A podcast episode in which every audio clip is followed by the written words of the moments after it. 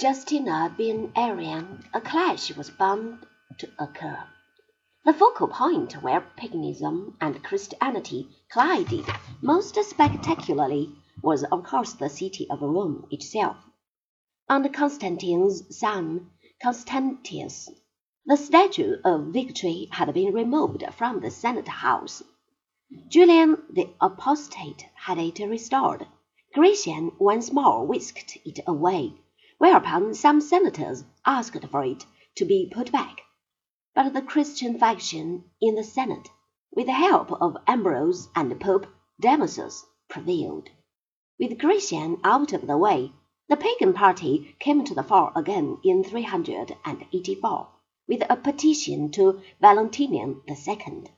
To prevent this new move from inclining the emperor to favor the pagans, Ambrose took up his quill to remind him that the emperor was liable to serve God just as much as the citizens were to serve the emperor as soldiers.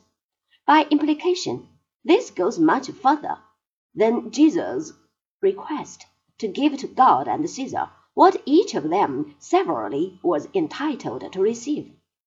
Here we have a demand that asserts that the Church, being God's vehicle for commanding obedience on earth, was higher than the state. In a sense, this gives a true reflection of the way in which the power of the state was at that time receding. The Church, as a universal and international institution, was to survive the political dissolution of the empire. That a bishop could hint at such things with impunity is a sign of the decay of the Roman Empire. The affair of the Statue of Victory was, however, not finished. Under Eugenius a later usurper, it was restored, though after his defeat, by Theodosius in 394.